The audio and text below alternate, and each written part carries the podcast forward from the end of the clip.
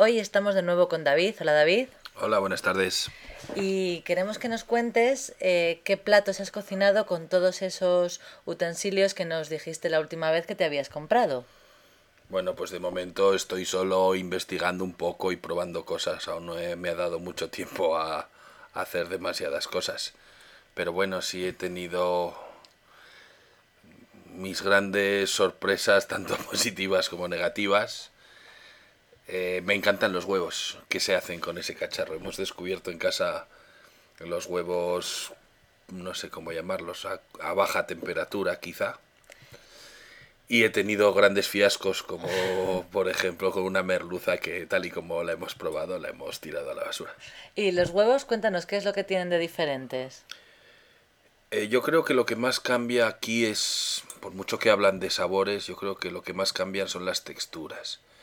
Entonces en los huevos consigues un huevo en el que la clara prácticamente está cruda y la yema en cambio tiene una untuosidad que parece casi, no sé, como...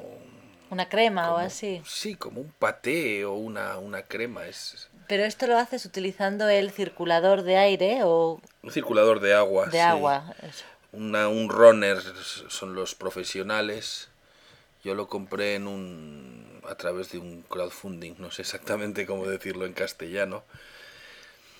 Y sí, es un aparato que pone el agua a la temperatura exacta que tú le dices y la hace circular. En el caso del huevo, los hacemos a 63 grados exactamente durante, me parece que son media hora, una cosa así. ¿Y, qué ha pasado con el pescado entonces? Pues la verdad es que no lo sé muy bien, pero la textura quizá era buena, pero el sabor era terrible. Posiblemente tardé más tiempo del debido en congelarlo, porque como cocinas a temperaturas muy bajas, el problema del anisakis lo sigues teniendo, entonces hemos decidido congelarlo. Pero a cambio, bueno, pues ya te digo, quizá no lo congelé tal cual llegó de la pescadería y entonces el pescado no estaba bueno. Pero bueno, hay cosas que pasan y habrá que seguir probando. Vale, pues ya nos irás contando. Gracias. Venga.